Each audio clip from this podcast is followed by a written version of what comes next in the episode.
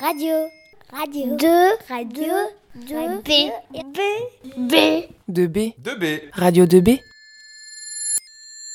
Nous sommes toujours, euh, nous sommes de retour donc pour euh, l'émission euh, F1 et nous sommes donc en compagnie de nos chers camarades Thomas, Erwan, Maxence, Étienne et moi-même. Euh, bonjour à vous. Bonjour. Euh, Maxence, je te donne le micro.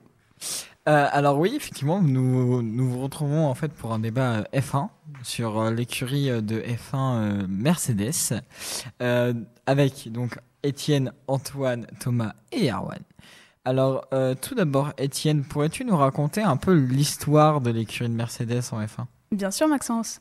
Alors, Mercedes commence en F1 en 2010 après le rachat de Brown GP, mais nous pouvons compter un petit peu son ancêtre, Daimler-Benz AG, euh, écurie où euh, Juan Manuel Fangio va briller en gagnant euh, deux titres de champion du monde pilote en 1954 et 1955. Euh, hélas, l'écurie va se retirer de la compétition F1 et pour cela, je vais, demander à Thomas une petite précision.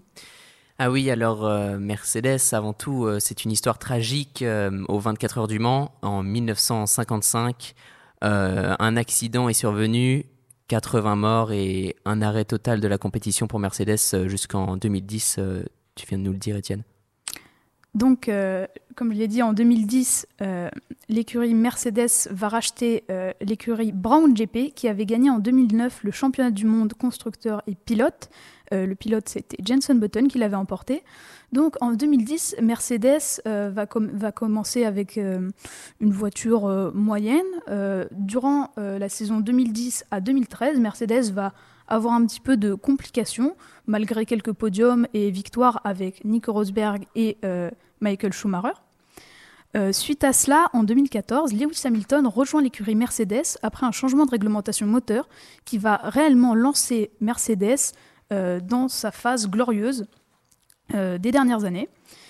Euh, Mercedes va remporter tous les titres de championnat constructeur de 2014 à 2021 et tous les titres de championnat pilote de 2014 à 2020. En 2014 et 2015, c'est Lewis Hamilton qui va s'imposer face à son coéquipier Nico Rosberg. Cette rivalité sera d'ailleurs comparée à celle entre Prost et Senna euh, chez McLaren. Ensuite, en 2016, c'est Nico Rosberg qui va qui va s'imposer face justement à Lewis Hamilton avec une victoire dans le dernier Grand Prix, malgré une grosse différence de points tout de même. Puis il va prendre sa retraite pour partir glorieusement. Et de ce, après cette retraite anticipée tout de même euh, d'après la communauté F1, depuis 2017, Lewis Hamilton va remporter euh, euh, tous les championnats jusqu'à 2020. Puis en 2021, Lewis Hamilton va perdre le championnat dans le dernier tour du dernier Grand Prix face à Max Verstappen.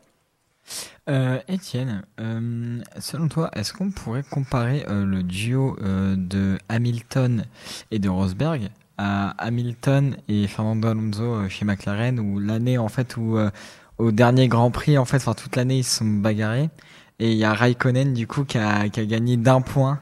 avec Ferrari vraiment en, mode petit shipper, petit shipper de Grand Prix. Est-ce que tu es, d'accord? Euh, alors oui, je pense que je suis, oui, je suis d'accord, puisque c'est vraiment une rivalité. Alors au début, ils, ils se détestaient pas, ils étaient relativement copains, bon, même si Hamilton et Alonso se connaissaient pas spécialement, ils étaient, euh, ils sont très vite bien entendus. Puis ça s'est très rapidement frité, comme avec Nico Rosberg, euh, c'est parti direct et ils sont chamaillés toute la saison. Et bah, du coup, en 2007, c'est Raikkonen qui est parti s'imposer à cause d'une petite erreur de Lewis Hamilton en Chine, qui est parti dans les bacs à gravier en rentrant au stand et qui a dû abandonner. Et euh, selon vous, euh, est-ce que Mercedes, cette saison, qui est quand même en déclin par rapport aux autres saisons, malgré qu'ils font une bonne euh, saison, mériterait leur deuxième place, du coup, bah, dans, dans cette saison? Étienne? Moi, je pense que oui. Ils sont restés quand même constants quasiment toute la saison, même si le début était un petit peu compliqué. Et là, quelques derniers GP un petit peu durs. Je pense qu'ils pourraient la mériter, puisque Ferrari fait quand même beaucoup d'erreurs, alors que Mercedes reste quand même relativement constant à peu près. hein. Ils font quand même aussi des erreurs. Mais euh, ils restent constants et actuellement, bon, ils sont troisième. Après, c'est dur. Euh, ils n'ont pas forcément la voiture et euh, Lewis Hamilton commence à fatiguer. Et Russell, lui, c'est sa première année chez Mercedes. Donc, ils méritent, je pense, dans le sens où ils ont fait moins d'erreurs mais ça va être dur. Ils l'auront probablement pas. et, et toi, Antoine? Bah oui, forcément, on rappelle que juste c'est Red Bull à gagner, c'est sûr, mais la deuxième place, elle, va encore être, euh, disputée. Euh, je pense que va y avoir quand même une reprise en main euh, de Ferrari. Ils vont, essayer de, quand même pas se faire doubler par Mercedes. Ce serait vraiment, moche pour, Ferrari. Après, voilà, ils, ont, fait des erreurs toute la, saison. Ils vont sûrement être deuxième, mais de justesse, à mon avis. Et pour toi, euh, Thomas Bah finalement, Mercedes, euh, ils ont une voiture qui n'est absolument pas compé- compétitive. Et c'est ça qui est, qui est tragique finalement parce que euh, comment, euh, comment faire accélérer une charrette? Donc euh, ça serait étonnant que, que Mercedes arrive à la deuxième place, mais on sait jamais avec la stratégie Ferrari, ça peut, tout peut arriver. Mais il faut aussi préciser que du coup, euh, ils ont régressé à cause de la réglementation Mm. qui est arrivée du coup, euh, alors euh, qui est par rapport à l'aspiration, si je me trompe pas, on va dire à peu près. Ouais, c'est par rapport, en fait, c'est le châssis et l'aérodynamique de la voiture qui a changé. Et euh, en fait, c'est un système de, d'effet de sol en dessous de la voiture, au niveau du fond plat, donc c'est vraiment tout en dessous. Là, ce qui touche quasiment le, le bitume. Et en fait, c'est pour réduire euh, l'air sale, on va l'appeler comme ça, qui fait que dans les virages, les voitures ont du mal à suivre et euh, peuvent glisser. Donc c'est pour faciliter les batailles. Ok. Et euh, du coup, Erwan, du coup, tu penses qu'ils méritent leur deuxième place, Mercedes?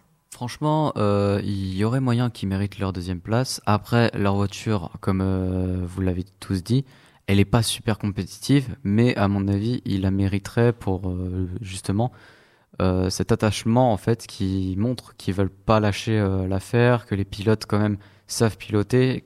Et je trouve ça quand même beau, malgré que Mercedes ont eu euh, des moments tragiques, que ce soit dans l'histoire, bah, dans les compétitions automobiles et tout. Donc je pense que oui, Mercedes mériterait cette place. Mais euh, pour revenir à ce qu'a dit Antoine, alors oui, euh, Red Bull sont très proches de gagner le titre constructeur, mais ils ne l'ont pas encore gagné à l'heure actuelle. Oui. Même Oui. si, bon, il y a un écart de plus de 100 points, même 120 Oui. points, je crois, même plus encore, Mm, mm. entre les deux écuries, parce que du coup, par contre, entre Ferrari et Mercedes, euh, alors Charles Leclerc est devant Russell, et Russell est devant Sainz, Sainz qui est devant Hamilton. Je crois ça. que c'est ça à peu Ouais, près. ouais. Du coup, euh, ça fait un petit peu, euh, Ouais. la- voilà, un, un- un petit peu la, la mêlée en fait entre entre les pilotes Mercedes et Ferrari. Mhm. Mais il y a quand même un, un écart assez conséquent entre Charles Leclerc et, et les autres, qui font que bah ça va, je pense, porter préjudice à Mercedes. Mais je pense que c'est quand même mérité si Mercedes arrive à terminer deuxième et il le mériterait Oui. parce que ils ont une voiture, on va dire, à côté de celle de Ferrari, lamentable. Et alors que eux, techniquement, ils font quand même du, bo- du bon boulot par rapport à ce qu'ils ont. Bah, c'est la constance en fait qui, leur sert beaucoup. Euh, là où, où on voit Ferrari euh, complètement. euh, c'est les montagnes russes en fait. Des fois ils, ils font des très très bonnes perfs et des fois bah, les deux voitures n'arrivent pas à finir le Grand Prix. Enfin, voilà. Voilà. Ou après, il y a des fois aussi où, bah, en général, Mercedes, quand même, cette saison n'a pas besoin de compter sur la chance. Non. Parce que même si ça me fait du mal au cœur, par exemple, à Silverstone, bah, les Ferrari, malheureusement, Carlos Sainz, il n'est pas forcément très très légitime, malgré que bon, il a profité de l'occasion qu'il y avait, donc euh, c'est comme ça la F1, c'est C'est ça. Voilà, mais bon, on peut dire aussi que Mercedes, euh, euh, vraiment, euh, bah, sait compter sur elle-même. Là où Ferrari, bah, c'est un petit peu le contraire. Compte sur l'erreur des autres, plutôt. Je suis d'accord avec toi, Maxence, euh, quand tu dis euh, que bah il grappille des points euh, à droite et à gauche. Mais c'est un peu comme toute compétition automobile, que ce soit dans le WRC et tout. Le but, c'est de gratter des points là où il y en a. C'est pas euh, laisser faire et tout. Donc je suis d'accord. Surtout que bah, quand je dis ça, c'est que bah, euh, comment dire, euh, Bah, de, Mer- Mer- Mercedes, euh, bah, vas-y, Antoine. de toute façon, Mercedes ils peuvent pas faire autrement. Ils vont pas. oui. Ils vont pas aller chercher de première place, c'est pas possible pour eux euh, cette saison-là. Donc forcément, ils, ils peuvent faire que ça, gratter des points. Et ça a l'air de marcher pour l'instant. Parce que Ferrari, en fait, bah, il compte beaucoup sur les erreurs de Red Bull, par exemple. Les, les seules fois où, ils, en qualif, ils ont terminé devant, c'était soit sur un Charles Leclerc flamboyant, ou soit bah, souvent un, un- un Charles Leclerc qui, euh, qui était derrière et un Carlos Sainz premier.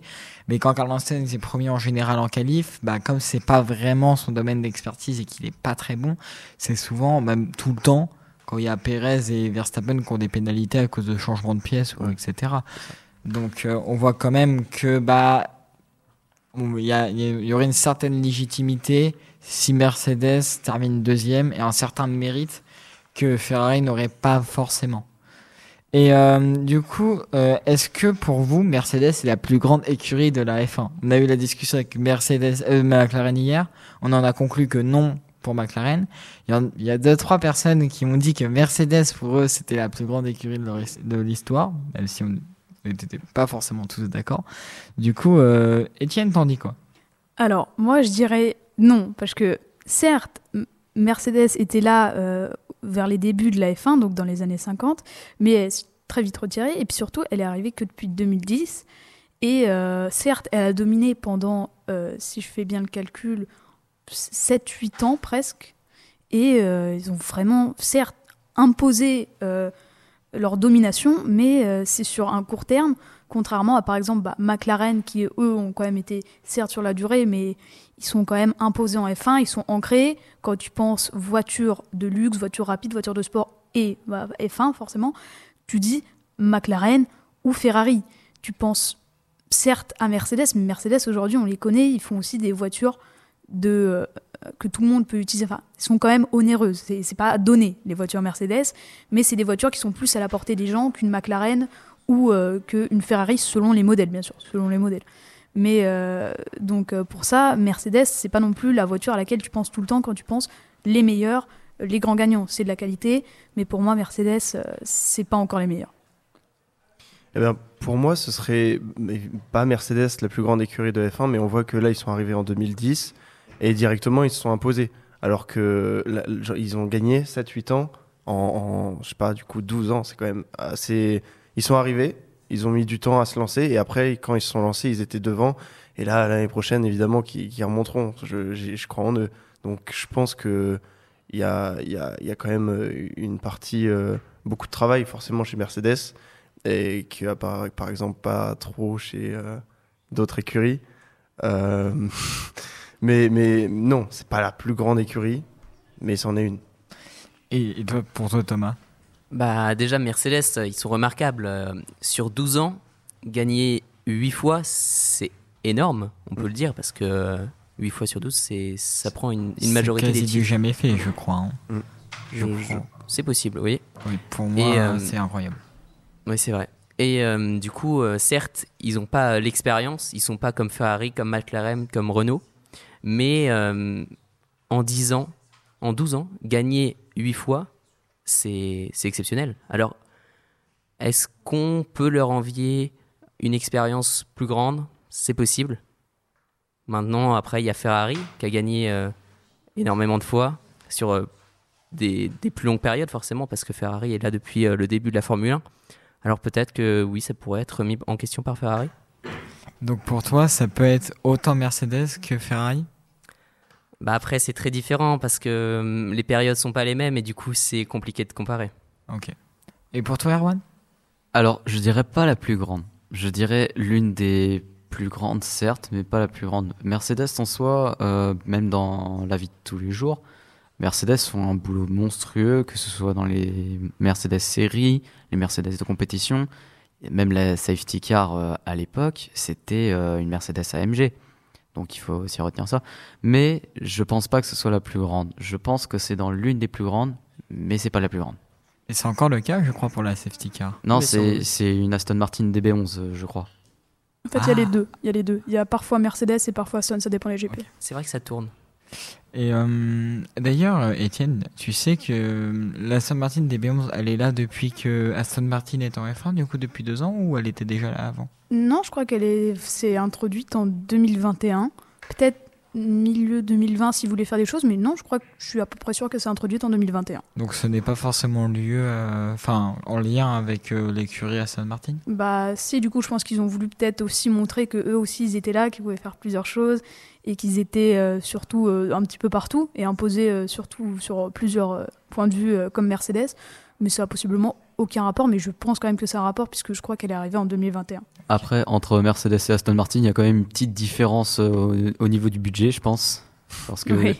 une Aston Martin, ça doit valoir quand même beaucoup plus cher qu'une Mercedes. Après, je pense pas beaucoup, mais ça doit quand même coûter un peu. Après, en F1, euh, Mercedes, enfin, Après, le cas d'Aston Martin est assez particulier en sachant qu'il est géré par euh, Lance Stroll. Euh, Le père de. Oui, oui. euh, oui, le- oui. euh, oui, du coup, non, le, le- Lorenz. Lorenz, C'est ah ouais, excusez-moi. Le- Oui, oui, le- Lance Stroll est du coup un des deux pilotes euh, Ouais. de Aston Martin.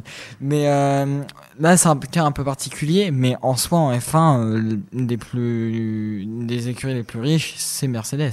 Après, bon, Aston Martin est, a- est par, euh, est dirigé par un milliardaire, donc c'est un peu. Oui, lui, je pense que ce qu'il voit de la F1, c'est surtout un business. Il voit pas. euh, Surtout pour montrer, euh, mettre en valeur, je pense, euh, leur voiture. tout. c'est ça. Ouais, ouais. Et euh, du coup, pour finir, parce qu'on n'a plus beaucoup de temps, euh, selon vous, Hamilton et Russell sont-ils un binôme? Un bon binôme, pardon. Du coup, euh, Antoine Bah, Pour pour, changer. moi, euh, pour moi, oui. On, on a vu que ça, ça, ça, ça a marché très très bien cette année. Euh, Russell qui, qui est incroyable sur la piste. Hamilton qui du coup a eu du mal à se faire à la voiture, mais là il est, il est, très, il va, il est très bon. De toute façon, Hamilton est très bon. Et je pense que Russell, euh, dans deux ans, allez dans, allez, dans deux ans, il pourra faire du, de la concurrence à, à Verstappen, je pense. Je reformule la question. Est-ce que vous pensez que c'est le meilleur duo du plateau pour l'année prochaine? Non. Non, parce que le meilleur c'est Verstappen-Perez. D'accord. Pour toi, c'est. Verstappen Perez? Bah, c'est surtout Perez qui est au service de Verstappen, mais du coup, ça, ça donne. euh, bah, on le voit que ça fait. Ça, ça- ça gagne, quoi. Donc, euh, Oui, mais après, il y a la voiture. Parce qu'on peut avoir des Ouais. très bons duos de pilotes dans des voitures un peu. oui, mais Perez est très très bon. Oui, c'est vrai, c'est vrai qu'il est incroyable. bon, Voilà. Donc, euh, d'accord. Donc, le duo Red Bull pour toi, Antoine. Bah, le meilleur duo, ouais. Et euh, pour toi, Étienne? Je pense pas que ce sera le meilleur duo et actuellement ça reste un bon duo puisqu'ils sont tous les deux euh, anglais. Mais je pense pour la saison prochaine ce sera peut-être le deuxième meilleur duo, mais je rejoindrai Antoine dans euh, euh, sa vision. Je pense que ce sera les deux Red Bull puisque Max Verstappen, lui, il est là pour gagner tout le temps et Perez, il est là, il est content. À la base, il avait même pas de de, de quoi rester en F1 euh, après euh, 2020, mais il a quand même été pris par Red Bull et il a fait le travail. Et lui, il est content, il gagne des petites victoires, il fait des podiums. Et euh, pour toi, Thomas? Alors pour moi, l'année prochaine, forcément, il y aura un duo qui va se détacher. Pierre Gasly et Esteban Ocon, d'accord. Voilà, moi, je, je partage. Alors, c'est un peu patriote. Alors, dire que c'est le meilleur duo du plateau, c'est peut-être un petit peu, euh, on va dire, abusif. Mais moi, alors, voilà. Bon, c'était parce qu'il y a un de mes deux pilotes préférés qui est dans ce duo. Mais moi, je partagerai l'idée que Verstappen et Perez peuvent, on va dire, dans un monde, être rejoints par Leclerc et Carlos Sainz. Parce que Leclerc et Carlos Sainz, certes, sont derrière cette année, mais certes ont une bonne voiture, mais ont beaucoup de problèmes techniques non réglés par la technique, euh, ont euh, une équipe, on va dire, très très euh, désorganisée. Bancal, on peut Voilà, dire bancal. voilà. Donc je pense que c'est un duo quand même qui peut concurrencer le duo vers euh, Red Bull et je pense qu'ils ont à peu près le même niveau parce que Leclerc un peu dans un profil d'un Verstappen et, euh, et Sainz un peu plus dans un profil de Perez euh, avec le pilote prodigieux et le pilote avec un peu plus Ouais. d'expérience mais quand même très efficace et en plus ils ont tous les deux euh, des, des comment dire des, des choses préférentielles comme euh, Leclerc avec les qualifs et Sainz avec la course. Je pense que on va dire ils peuvent concurrencer et le troisième duo pour moi c'est Russell et Hamilton devant euh, juste devant Ocon et, et Gasly l'année prochaine c'est possible, c'est possible. On verra ça l'année prochaine. et après un petit duo euh, mais duo McLaren derrière euh, qu'on a parlé hier C'est vrai. et, et pour toi Erwan t'as un petit avis dessus? Je dirais pas le meilleur duo comme euh, je pense que je vais rejoindre cette idée euh, de Verstappen Perez qui peut être euh, très bon. Après Hamilton euh, et Russell sont quand même un très bon duo, mais je pense que l'an prochain, mais euh, pour moi c'est meilleur duo pour l'an prochain, Gasly et Ocon. Deux Français dans une écurie française pour moi c'est beau. Bah, merci à vous les garçons. Et euh, merci à les techniques Radio, Radio, radio, radio, radio, radio, la radio, 2, radio, 2, 2B, 2B. radio 2B.